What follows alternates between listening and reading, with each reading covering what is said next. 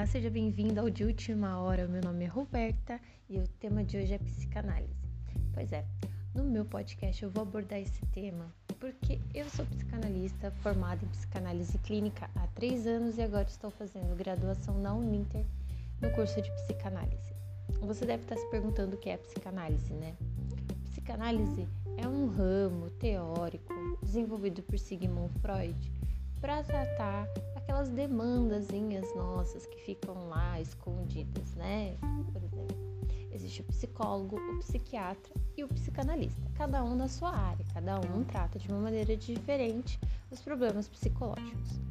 Para a psicanálise, entende-se que o ser humano não é totalmente responsável por aquilo que ele faz na vida dele. Por exemplo, às vezes você está muito irritado e você não sabe o porquê, você não consegue explicar o porquê de você estar irritado.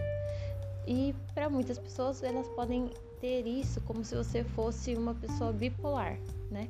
Você é uma pessoa bipolar porque uma hora você está extremamente calmo e na outra você está extremamente nervoso, mas a pessoa em si não sabe nem por que, que ela alterou este humor, né?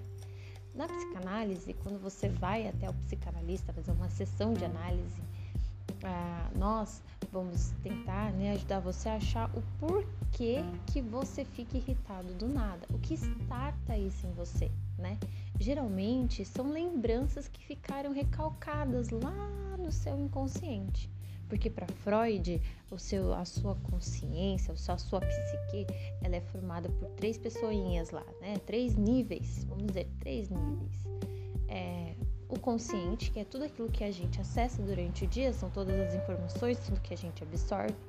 O pré-consciente, que é onde as coisas são filtradas, onde aquilo que você, onde aquilo que você vai mais usar fica ali aparente, né, de fácil acesso para o seu consciente, e aquilo que não te faz bem, que você não vai precisar mais, é jogado lá no seu inconsciente. E o inconsciente é o buraco negro.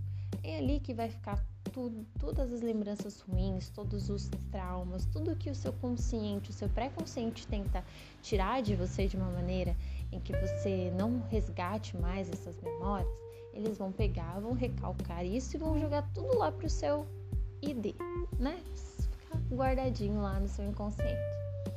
É, e é isso que faz a psicanálise. A psicanálise ajuda você a acessar esse material que está inconsciente.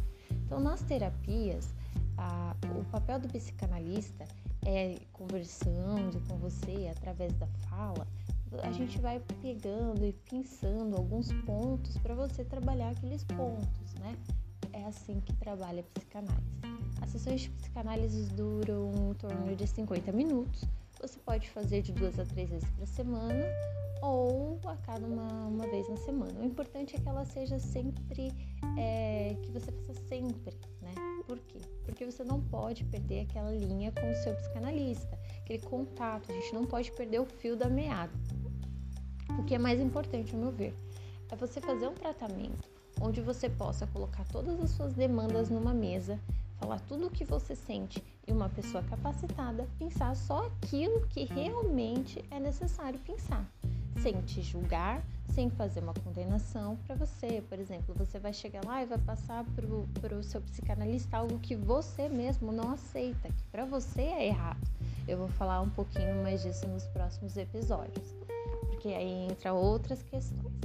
Né? E aí o psicanalista vai lá e ele vai te ajudar a entender, ele vai te ajudar a compreender, ele vai te ajudar a desbloquear esses sentimentos, porque quando a gente recalca uma memória muito ruim, essa memória ela tem uma energia, por exemplo, como, como você não consegue acessar essa memória mais, aquela energia ruim fica ali, né? Então, quando você é, revive de alguma maneira aquela experiência traumática, aquela energia volta. E como que ela se manifesta? Ela se manifesta através de um toque, ela se, ela se manifesta através de balançar de pé, ansiedade, ela se manifesta com rosácea, ela vai se manifestando no seu organismo. É, e a psicanálise ajuda isso, a entender o porquê das coisas acontecerem, porque tudo vem do seu inconsciente. Nem tudo, né? Mas a grande maioria vem do seu inconsciente.